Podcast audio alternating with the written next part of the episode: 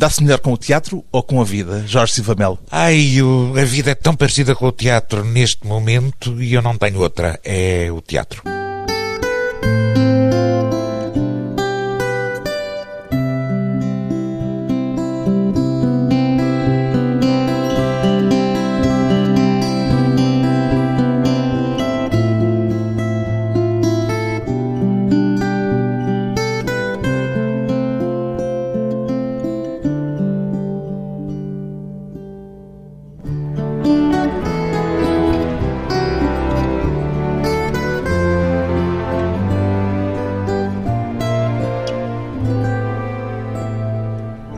Jorge Silva Melo, 65 anos, ator, encenador, dramaturgo, cineasta. Qual diria que é o fio condutor de tudo aquilo que faz Jorge Silva Melo? Aquilo que eu gosto é estar com as outras pessoas. Aquilo que eu gosto ao fazer teatro é passar dois meses com 20 pessoas com quem estamos a deslindar os segredos de um texto, a ver como é que ele pode nascer nos corpos daquelas pessoas, naquele espaço, para estes espectadores que estão vivos. Ou seja, o que eu gosto realmente é de ser contemporâneo. O que é que é ser contemporâneo? É estar a viver ao mesmo tempo que outras pessoas. Mas quando está a escrever, está a viver isoladamente. Muitas vezes estou a viver isoladamente, mas cada vez estou menos. E, por exemplo, a última peça que eu escrevi, Sala VIP, foi feita para o Pedro Gil dirigir e foi engraçado porque eu ia escrevendo em casa, mas ele ia respondendo aos desafios que eu lhe ia dando e gosto de estar a escrever para um espetáculo que se vai fazer daí a pouco tempo.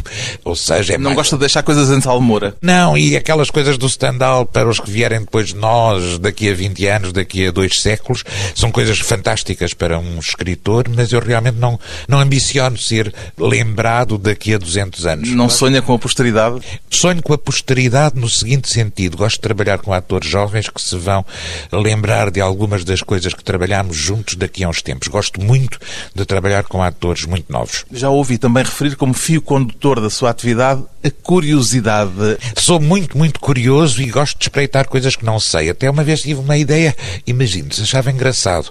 Aprendi com o padre Manuel Antunes, que foi meu professor na Faculdade de Letras, a aprender ao mesmo tempo que se ensina. Ele descobria, na altura em que eu fui aluno, descobria o Foucault e as palavras e as coisas. E ao mesmo tempo que estava a ler o livro, que era muito surpreendente, dava-nos aulas sobre esse mesmo livro. E eu disse, então, porquê que eu não hei de dar aulas sobre uma coisa que eu não sei e que estou realmente a aprender? Matemática, astrofísica, Era uma blague. era uma blague, mas tem alguma. Algum, ou seja, com o Padre Manuel Antunes eu aprendi a aprender. O que quer que seja. Aprender a ensinar também é uma coisa engraçada. E gostava de fazer uma coisa que não seja dos meus domínios mais habituais, mas em que eu tenha que me meter pelos interstícios de uma atividade que não é minha. A experiência da vida é de alguma forma limitadora ou castradora desse espírito curioso que o anima? À medida que se vai envelhecendo, Vai-se perdendo a curiosidade. As experiências- As experiências são cada vez mais restritas, a solidão, no meu caso, é maior, ou seja, quando acaba o ensaio, já vou para casa e não tenho mais nada a não ser esperar pela hora do sono. É evidente que eu tenho saudades dos meus 45 anos e já tenho 65.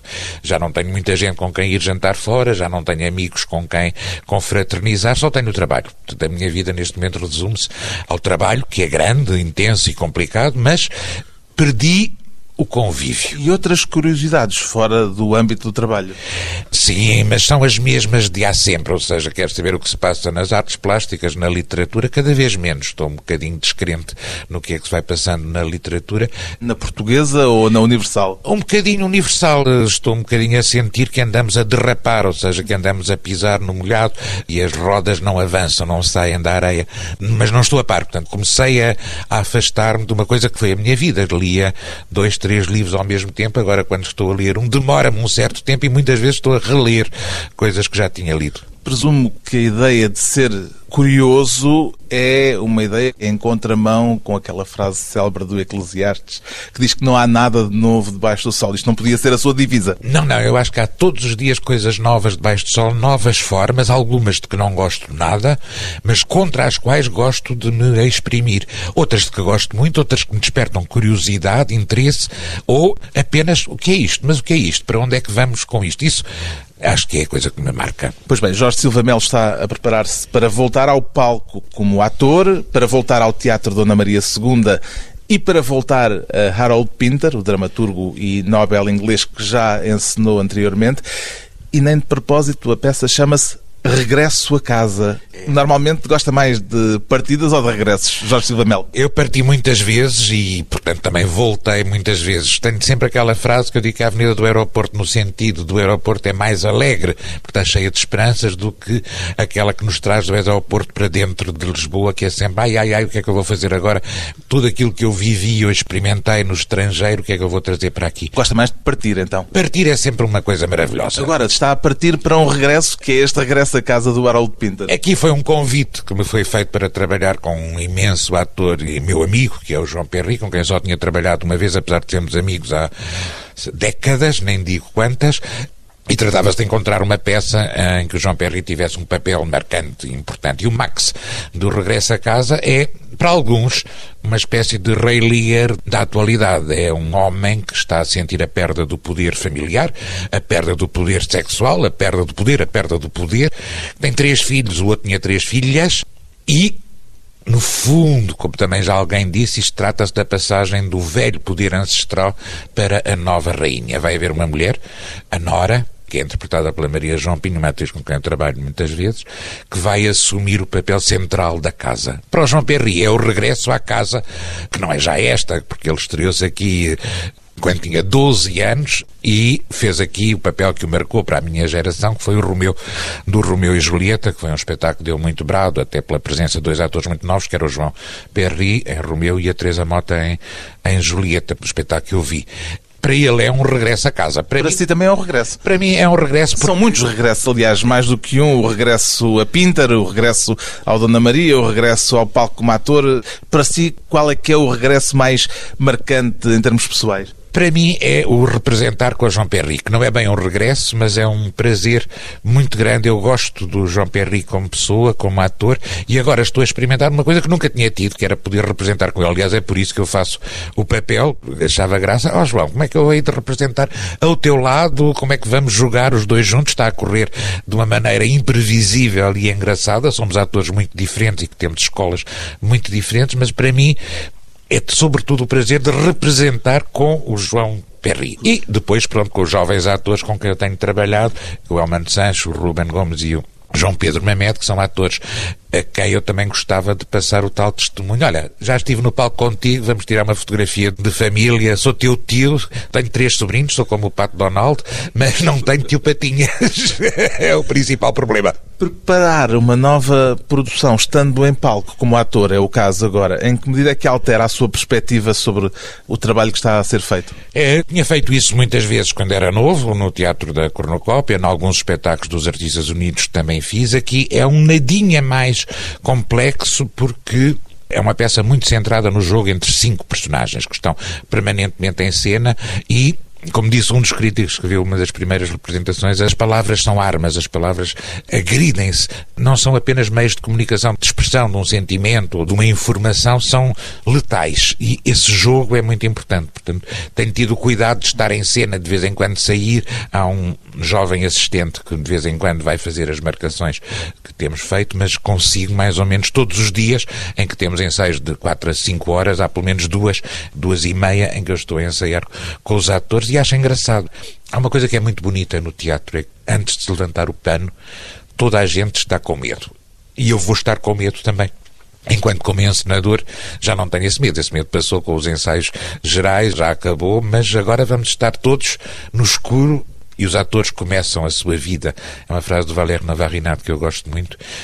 Os atores começam o seu trabalho passando por uma cave escura e só depois as luzes se acendem por ela. Nesse escuro vamos estar todos ao mesmo tempo com medo. E o que é que predomina? É o medo ou é o prazer da representação? É sempre a vitória sobre o medo. Há um momento, os agradecimentos no teatro, que há umas pessoas que dizem mal, que é uma convenção. Não. É Páscoa. As personagens morreram e naqueles breves momentos. A ressurreição é a daqueles ressurreição atores. Voltam ali alegres, é a primavera outra vez, as flores voltam a aparecer e eu gosto muito desse momento de estarmos vivos, festejando a noite que passamos em conjunto. Porquê é que tem sido raro o seu trabalho como ator? Não gosto particularmente Nunca desejei ser ator propriamente dito. Comecei a ser ator porque era um trabalho que era necessário fazer nas companhias. Não é um trabalho que me tenha entusiasmado. Trabalhei em França como ator durante seis anos, sete anos, mais ou menos, e gostei muito, mas era, gostava muito dos projetos propriamente ditos. Portanto, não é tanto uma necessidade de trabalhar nesse domínio. Aqui é uma maneira de trabalhar com o João Perry e trabalhar o Pinter. Pinter é um vício para quem tenha feito, quem tenha representado Pinter. E, aliás, é muito interessante saber que quase nenhum ator fez só uma peça de Pinter. Há muitos em todo o mundo que fizeram duas, três, quatro, cinco, porque há um prazer em entender o que está subentendido, em atirar o que está escrito, que os atores percebem muito bem. E ele escreve com uma perfeição. Por exemplo, eu tenho que acender um charuto na peça. Mas estou a falar. Como é que eu acendo o charuto? Estou a falar, faço uma baforada. Anteontem percebi que há para aí cinco réplicas em que eu não falo, ou seja, está bem marcado que é nesse momento que eu tenho que puxar uma baforada. A escrita do Pinter é tão exata como este ponto. Eu tenho que dizer a primeira réplica antes de acender e depois há cinco que passam o meu diálogo para outras pessoas e já está aceso na sexta réplica. E esse prazer de descobrir essas coisas é muito, muito engraçado. Uma escrita exata, cheia de subentendidos. Depois de uma curta pausa, voltamos com Jorge Silva Melo e a descoberta do mundo.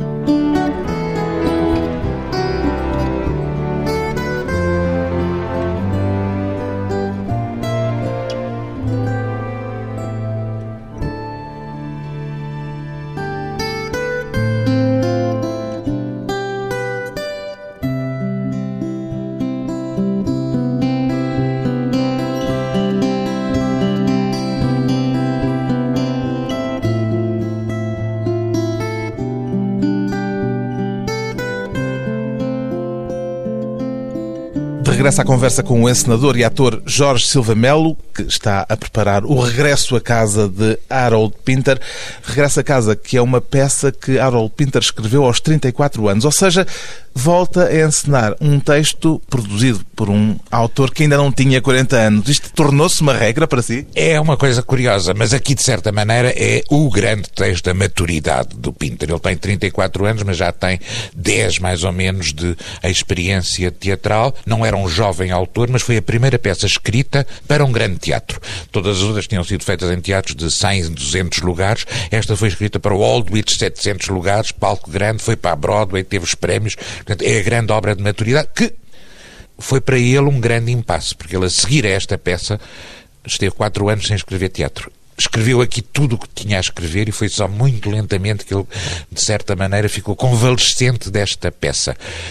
Onde se lançam todos os temas que já tinham estado no teatro dele, a ameaça, a desagregação da família, a derrapagem do realismo e lançam-se também coisas que vão vir nas peças seguintes, como o trabalho sobre a memória, sobre o tempo passado, o domínio do tempo passado e o poder. São coisas que ele vai desenvolver. Portanto, é uma peça crucial. Eu gosto dos autores que estão ainda em formação. Continua a não haver exceção a esta regra de trabalhar textos de autores que na altura em que as escreveram não tinham ainda 40 anos? Eu gosto muito disso e gosto do momento em que as formas ainda não estão completamente definidas, ainda não são determinadas, ainda não sabemos quem vai ser Harold Pinter. Aqui... Por não acreditar no que os dramaturgos têm a dizer depois dos 40 anos?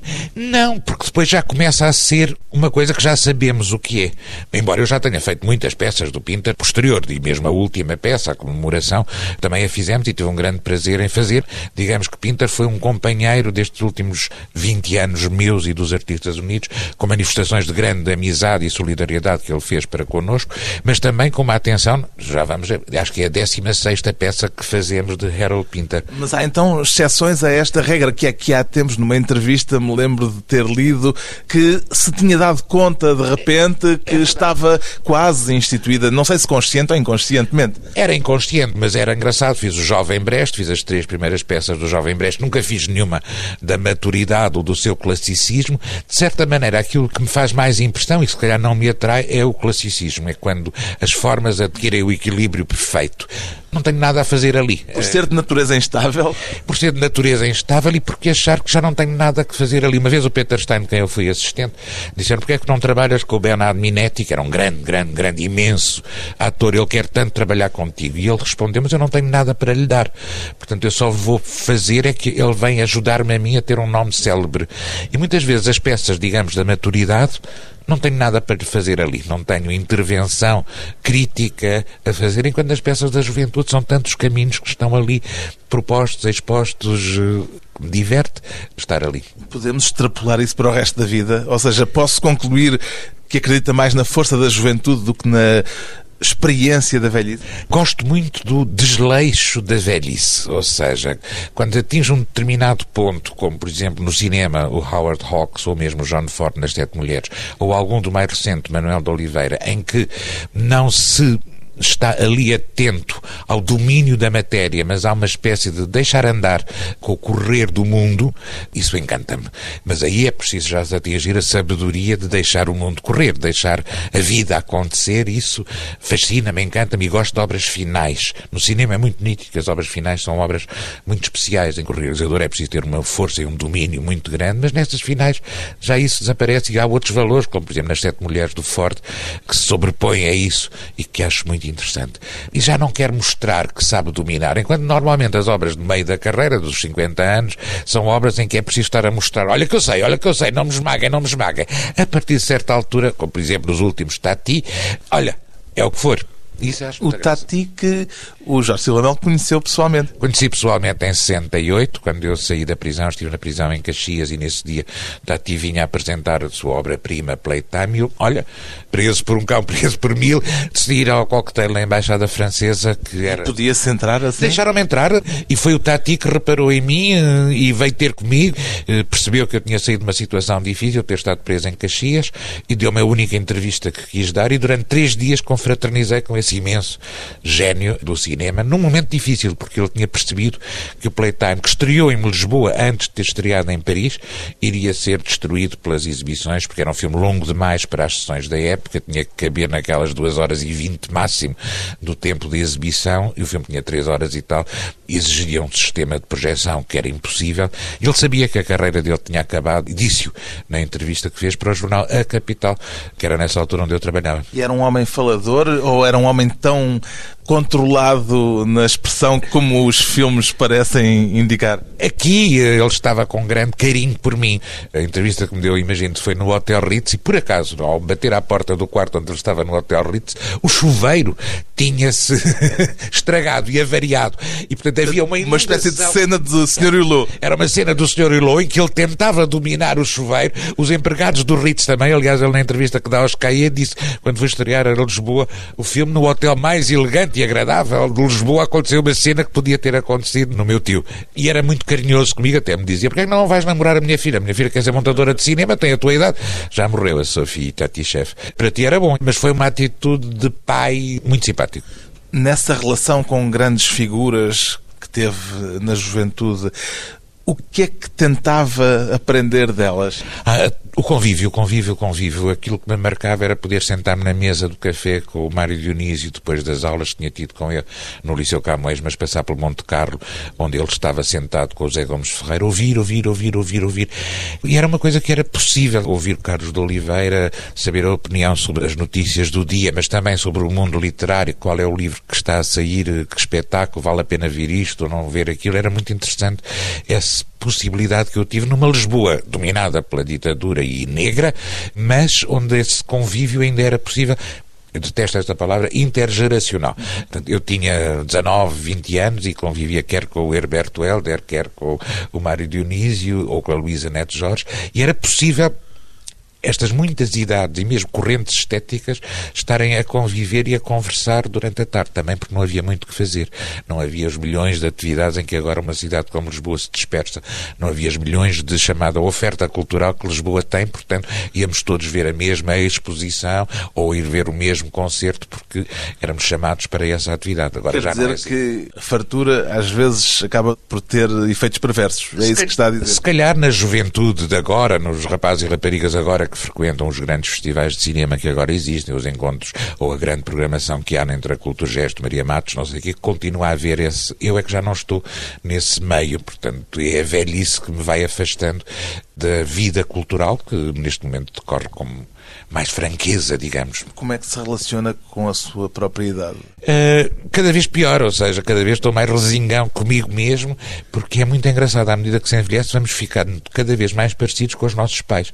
E aquela coisa que eu criticava, por exemplo, à minha mãe, que era ela só acendia a eletricidade quando já estava definitivamente escuro em casa, e eu dizia, oh mãe, mas isso não é para poupar 10 tostões de eletricidade. É o que me está a acontecer. Agora, só acendo quando já está breu gosto daquele recolhimento que era aquilo que se calhar a minha mãe também gostava. Não era para poupar, afinal. Não era para poupar, era se calhar gostar de sentir o crepúsculo dentro de si, a entrada na noite. E isso é engraçado, somos cada vez mais rasingões, mais parecidos com os pais, já vimos. E isso é a coisa que me faz dó. Distingue entre as lições aprendidas por experiência própria e aquelas que aprendeu nos muitos filmes, nas muitas peças de teatro, nos muitos livros que leu? Não distingue. Os grandes ensinamentos morais foram com certeza o meu pai, que me foi dando a minha irmã, que é mais velha do que eu, mas também o Howard Hawks e também o companheirismo e a solidariedade num filme como Rio Bravo, que eu vi com o meu pai. Portanto, se calhar são coisas que se misturam completamente e que são indissociáveis. Eu sou aquilo que vejo, não é bem para citar o Pessoa, mas é verdade. Neste momento ando a preparar um filme sobre mim próprio, que é uma coisa, uma espécie de autorretrato. E ainda não sei muito bem o que é que é de filmar. Já filmei muitas das coisas que eu vejo, mas agora chegou o momento em que tenho que me filmar a mim próprio. E ainda não sei bem como é que vai fazer isso. Não me apetece ter lá um grilo falante a dizer que bom que eu sou ou que vida maravilhosa que eu tive, mas apetece passar este testemunho do que eu vivi, das muitas coisas que aprendi, dos muitos sítios em que tive o privilégio de viver, passar a outras pessoas e contar mas ainda não sei como é que me vou filmar. Quer dizer, é possível viver por interpostos autores por interposta pessoa naquilo que lemos, vemos, ouvimos. Sim, numa ditadura como era aquela em que eu fui adolescente, no meu quarto eu lembro que tinha na parede ao lado da cama o mapa de Paris, onde eu nunca tinha ido. Mas gostava de ler, eu lia Balzac bastante novo e gostava de saber onde é que se passavam aquelas ações, e Balzac é muito preciso sobre as ruas da Montanha de Saint-Geneviève, onde é que era a casa do pai Goriot, e tinha o mapa. Quando cheguei a Paris sabia o mapa de cor, não precisava de andar com o mapa na mão, porque sabia todas as ruas. E essa imaginação é aquilo que nos faz também, é o não querer estar ali. Nessa altura ia muito ao cinema e havia muitas línguas que se falavam no cinema, porque havia muito cinema italiano, espanhol, mexicano, francês, inglês, havia legendas que nos permitia também facilmente aprendermos as línguas, e era quase uma obrigação do jovem burguês intelectual do ser poliglota, saber várias línguas. Isso foi um privilégio que eu tive também graças à ditadura, não é? Gosto muito que pessoas mais novas, que felizmente não viveram aqueles anos sinistros, percebam como é que se pôde ter resistido, sonhado, inventado, criado, convivido, rido, dançado, cantado, mesmo em situações extremas como aquelas que nós vivemos. Isso acho que é uma das coisas que eu tenho que dizer, uma das coisas que eu tenho que estar permanentemente a dizer a pessoas mais novas que nasceram já depois do 25 de Abril e com quem eu convivo quase diariamente, porque agora a maior parte dos meus colaboradores tem 35, 40 anos máximo, o que é engraçado. E são os meus colaboradores.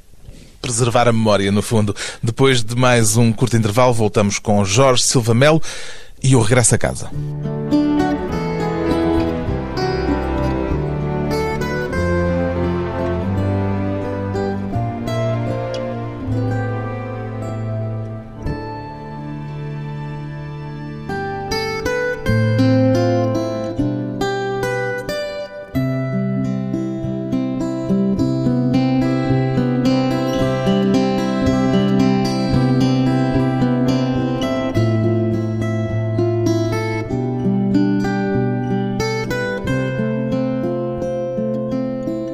Convidado hoje para a conversa pessoal e transmissível, o ator, encenador, dramaturgo e antigamente cineasta Jorge Silva Melo desistiu do cinema, Jorge Silva Melo? Não, não, não. Tenho um projeto, há um documentário que eu estou a fazer sobre mim próprio, que é um trabalho longo, doloroso, de certa maneira. Pensava que não. Pensava que seria uma coisa simples, mas está a dar mais trabalho do que aquilo que eu imagino. Mas durante muito tempo o cinema esteve mais ou menos entre parênteses, com exceção daqueles documentários que foi fazendo sobre, nomeadamente, pintores. Exatamente. Filmei a última vez em 99, portanto há já 15 anos que não filmo ficção. Fiz uma uma curta-metragem com o Fernando Lopes chamada Felicidade, no meio dos vários documentários que fiz sobre pintores ou sobre a Glicínia Quartim. Neste momento há um projeto de ficção que está em banho-maria, talvez a sair do banho-maria ou a ferver, não sei bem. Estamos a ver como é que isso sai. O cinema exige uma determinação e uma consciência de si, do seu próprio valor, que se calhar eu neste momento não estou a ter. Superior à do teatro? No teatro estamos a viver com outros de manhã à noite e, portanto, a nossa responsabilidade dilui-se no carinho, no afeto, no companheirismo da equipa do teatro. Enquanto o cinema é mais solitário? O cinema é muito mais solitário para o realizador e é muito autista. O realizador tem que saber levar o seu boi até a água, mas com uma determinação. Por isso, muitas vezes há encenadores que demoram até aos 80 anos e há poucos realizadores que ultrapassam os 60, 65 anos, porque é realmente necessária uma força anímica e um desejo de fazer que ultrapassa muito as condicionantes da vida. E para quem vive sozinho como eu, o cinema é demasiado solitário. Vamos a ver como é que se resolve este problema de uma ficção que eu quero, gostava muito de fazer, mas ainda não estou a ver como é que consigo. Além disso, a contingência da minha vida cotidiana, que é dura numa companhia de teatro no momento de agora, está-me a dificultar muito pensar em coisas a mais longo prazo. E o cinema é sempre a mais longo prazo. Se tivesse condições para fazer cinema, faria mais filmes e menos teatro? Não sei, não sei, não sei. O cinema tem uma coisa, o cinema nos moldes em que nós temos tem uma coisa que me entristece, que é entre o momento de o desejar e o momento de ser mostrado, passa-se muito tempo. O teatro, entre o início dos ensaios e o fim da representação, é quatro meses. Portanto, uh, perde aquela efervescência de que o Jorge Silva Mel gosta. Exatamente, perde o gesto fresco, a tinta fresca. Eu gosto do espetáculo em que ainda se sente o cheiro da tinta nas paredes. E o cinema, muitas vezes, quando estreia, já o telemóvel que os atores usavam não é aquele, já andam com iPad as pessoas, mas as personagens do filme não. Portanto, São sempre ficções históricas. São ficções históricas mais parecidos com o Ben-Hur do que com a televisão. As dificuldades que o país atravessa não o têm impedido, no entanto, de continuar a trabalhar persistentemente no teatro, nesses documentários que foi realizando, cristalizando memória de alguns pintores importantes e da atriz Glicínia Quartim, por exemplo. Onde é que vai buscar essa energia? Está cada vez mais difícil, portanto, as contingências são cada vez maiores. Um teatro como aquele que eu gosto, que seria um teatro mais reflexivo, mais ponderado, menos aberto ao riso, está a ser mais difícil também de aceitação por parte dos espectadores, que estão a ir muito ao teatro. Neste momento há uma grande afluência de espectadores ao teatro, mas para um teatro que vai do divertimento à sátira e para multidões. É muito engraçado sentir que as salas grandes estão neste momento quase todas cheias e as salas pequenas não tanto, porque as pessoas querem sair de casa já agora que é um tão difícil sair de casa e é caro e é aborrecido por causa dos transportes da vida, não sei o quê, já que saem, querem ir para sítios onde haja muita gente e onde se sinta a festa. Para se divertirem. Para a festa, festa, festa, alegria. E isso eu não sei dar. Não sou uma criatura festiva, serei mais notiva, serei mais saturniano, melancólico e gostava mais de um mundo onde pudéssemos refletir sobre as contingências da vida. Tem momentos de desânimo de vez em quando? Este ano andei muito desanimado com as várias dificuldades que são expressivas e que são graves em que nos estamos a debater, que ainda não sei como é que irão acabar este ano, porque neste ano de 2014 há vários projetos que eu tenho apalavrados, mas que ainda não têm cola tudo, nem sequer post-it, e que estão muito tremidos com várias coisas que estão eh, suspensas de decisões de terceiros, de vontades de terceiros. Nunca tinha tido um ano tão incerto de projetos. Passa-lhe pela cabeça de vez em quando mandar tudo à fava um dia destes? Não consigo. Emigrar? Emigrar já passou o tempo e tenho responsabilidades familiares que não me permitem fazer isso, abandonar. Por outro lado, Trabalhei bastante em França e na Alemanha, mas sobretudo em França até 93.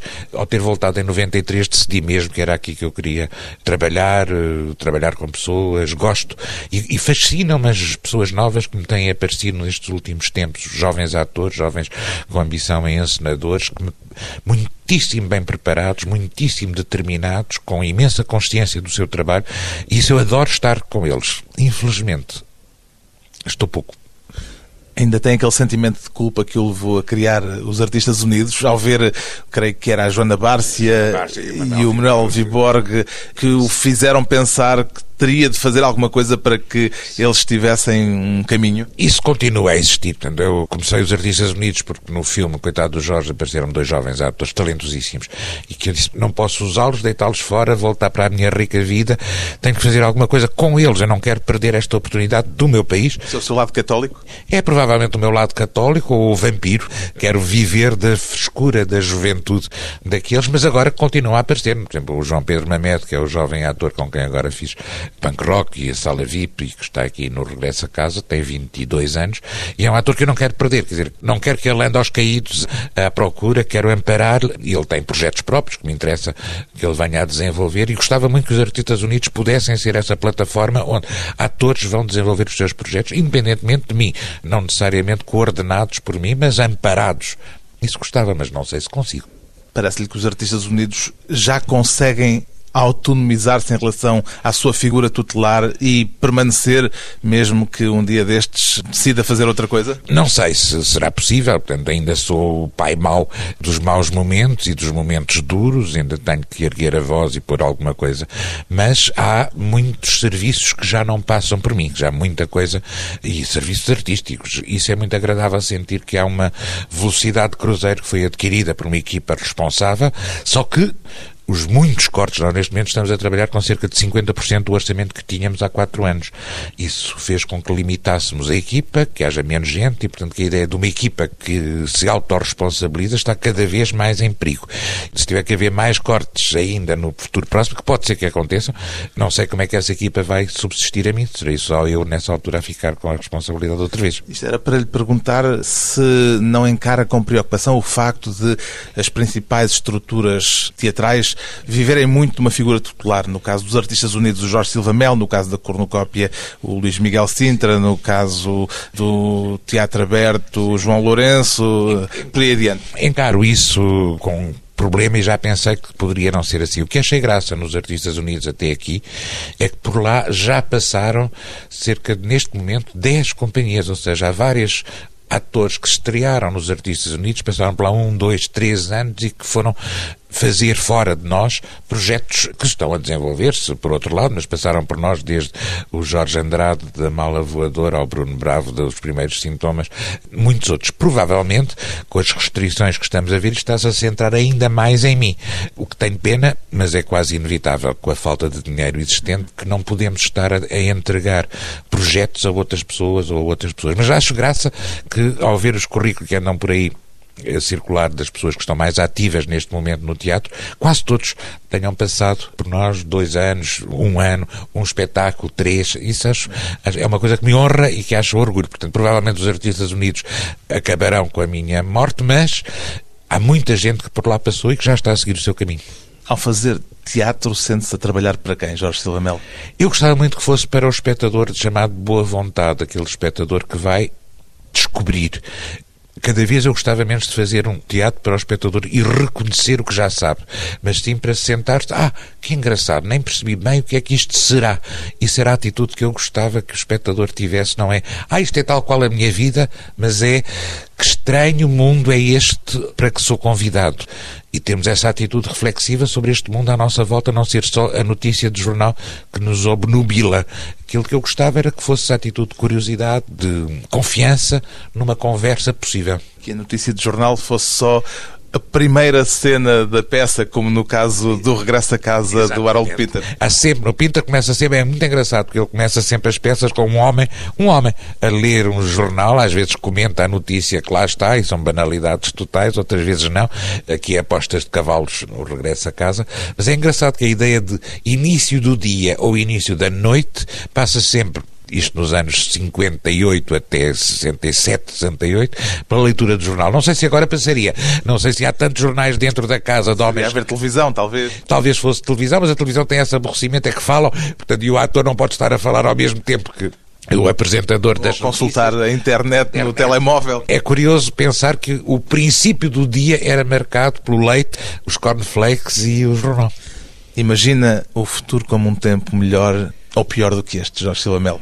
Neste momento, com tudo o que se está a passar neste mês de março de 2014, estou muito apreensivo quanto ao futuro em Portugal, na Europa, e na Crimeia e na Ucrânia. Eh, estou muito apreensivo. Gostava de não estar, gostava de estar mais confiante na capacidade de resistência das pessoas e na extraordinária capacidade que eu sinto se foi desenvolvendo nas pessoas, mas também vejo uma tal subordinação, um tal aceitação das condições. Tem que ser assim. Já se sabe, já se sabe, é assim mesmo. Fico muito triste. Portanto, vejo com grande tristeza um futuro que se avizinha. O presente e o futuro de um artista com um passado já longo no teatro, tal como no cinema. Jorge Silva Melo está de regresso ao palco como ator e de regresso ao palco do Teatro Nacional de Dona Maria II na peça Regresso a Casa de Harold Pinter.